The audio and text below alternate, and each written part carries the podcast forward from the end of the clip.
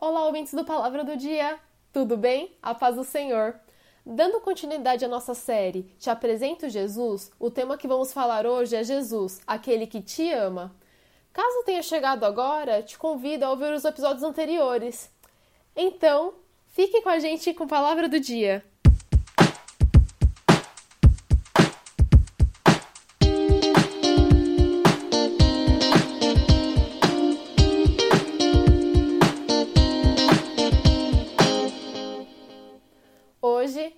Apresento Jesus, aquele que te ama.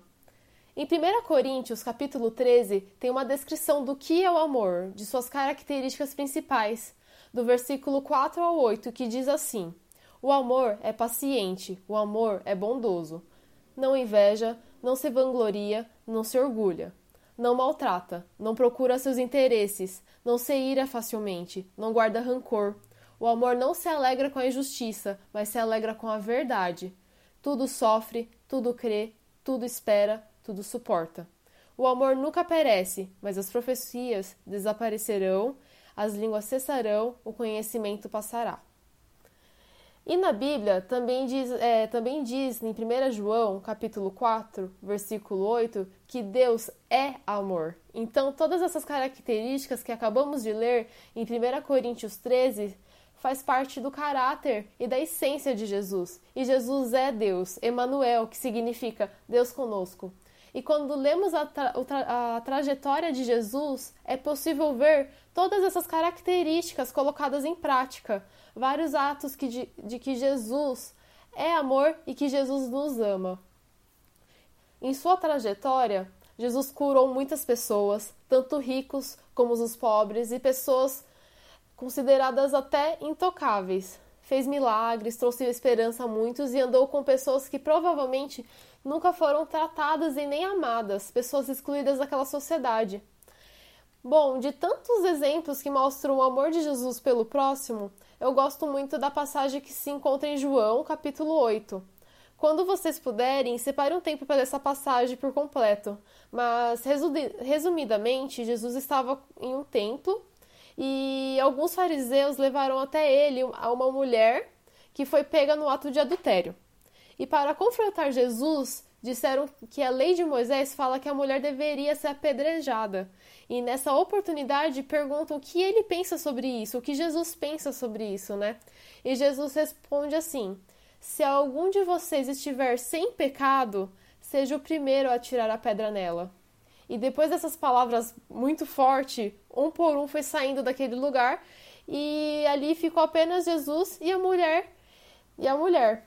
E com muito carinho ele diz assim para ela: Mulher, onde estão eles? Ninguém a condenou. E ela responde: Ninguém, Senhor. E Jesus declara: Eu também não a condeno. Agora vá e abandone sua vida de pecado. Bom, a mulher, mesmo sendo pega no, no pecado, no ato de adultério, ela não foi condenada nem julgada por Jesus, mas foi tratada com carinho e foi amada. A partir daquele momento foi apresentado a ela um novo caminho, o caminho do amor, da esperança, de uma vida totalmente diferente e da salvação.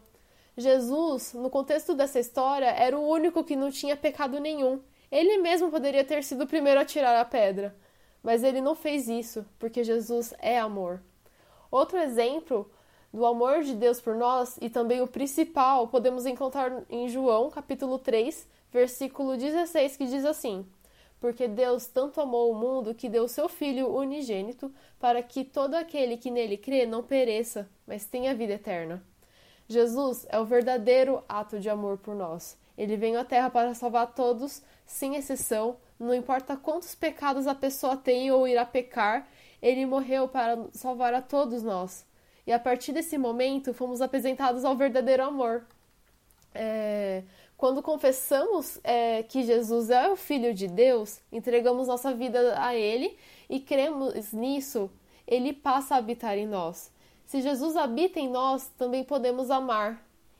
Em 1 João capítulo 4, versículo 16, diz assim: Todo aquele que permanece no amor permanece em Deus e Deus nele.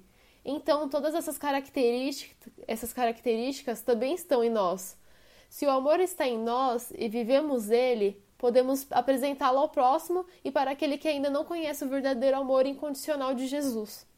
Na Bíblia diz também que devemos amar o próximo como a nós mesmos. Se não nos amamos, como podemos amar o próximo, né? Que todos os dias nós possamos sentir que somos amados por Deus, que existe um Pai que nos ama e nos quer bem, que não precisamos nos preocupar, pois o amor de Jesus já nos basta.